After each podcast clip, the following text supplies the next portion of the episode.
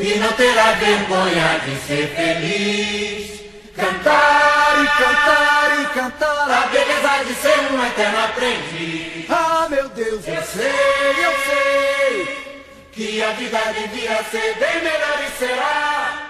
Mas isso não impede que eu repita. É bonita, Luiz Gonzaga do Nascimento Júnior, o Gonzaguinha, era filho de Luiz Gonzaga, o rei do Baião, com a cantora Leia dos Santos, que conheceu já grávida, e ao se casarem, Gonzagão assumiu o bebê como seu filho, dando seu nome a ele. Leia morreu de tuberculose quando Gonzaguinha tinha apenas dois anos. Por ser rejeitado pela nova esposa do pai, foi criado pelos padrinhos, Dina e Henrique Xavier, no Morro de São Carlos, no Rio de Janeiro. E seus padrinhos o incentivaram a ser músico e deram a ele seu primeiro violão. Por ter passado a infância e adolescência longe do pai, a relação dos dois foi marcada por mágoa, rebeldia e conflitos. Porém, após a reconciliação, os dois fizeram diversas parcerias musicais, como por exemplo no Baião Pobreza por Pobreza. Pobreza por pobreza, sou pobre em qualquer lugar. A fome é a mesma fome que vem me desesperar. E a mão é sempre a mesma O menino que desceu São Carlos, pegou um sonho e partiu, acabou se tornando um dos maiores nomes da música popular brasileira e usou seu talento para contestar as mazelas sofridas pelo povo brasileiro.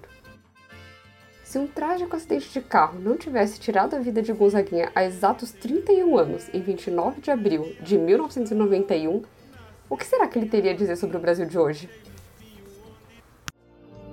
Violência não é só quando um policial baixa o cacetete na cabeça da gente. Violência também, e muito maior, é não ter direito à cultura, é não ter direito a trabalhar, é não ter direito à saúde, é não ter direito à felicidade ou à liberdade. Essa fala é do final da década de 1970, mas poderia muito bem ser sobre o Brasil de hoje, não? As temáticas políticas e sociais estavam presentes na maioria das canções de Gonzaguinha, como Comportamento Geral, seu primeiro sucesso, que vendeu mais de 20 mil cópias e foi a primeira de 54 músicas a serem censuradas pela ditadura militar.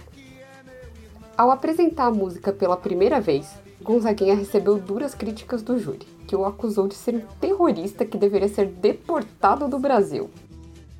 A música fala da passividade do povo brasileiro frente à exploração imposta pela ditadura militar, que comandou o Brasil por 20 anos após o golpe de 64. Você deve notar que não tem mais tutu e dizer que não está preocupado. Você deve lutar pela chepa da feira e dizer que está recompensado. Você deve estampar sempre um ar de alegria e dizer que tudo tem melhorado. Você deve rezar pelo bem do patrão esquecer que está desempregado. Você merece.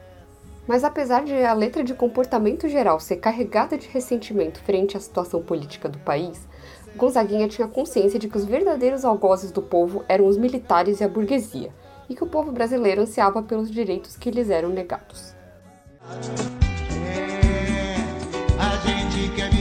É,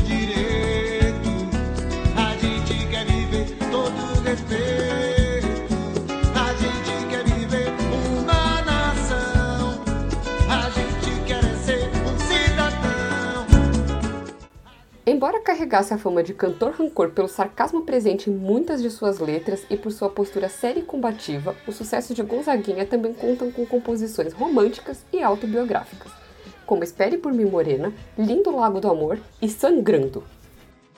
Vencedor de diversos festivais musicais, Gonzaguinha compôs 294 músicas, gravou 19 discos e vendeu milhões de cópias. Também realizou uma turnê nacional junto a seu pai em 1981, suas músicas foram regravadas por diversos artistas e é homenageado até hoje.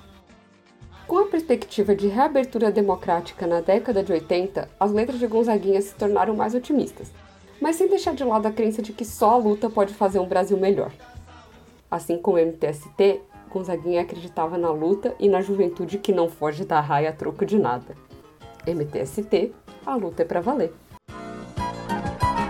Eu acredito é na rapaziada que segue em frente e segura o rojão. Eu ponho fé na fé da moçada que não foge da fé.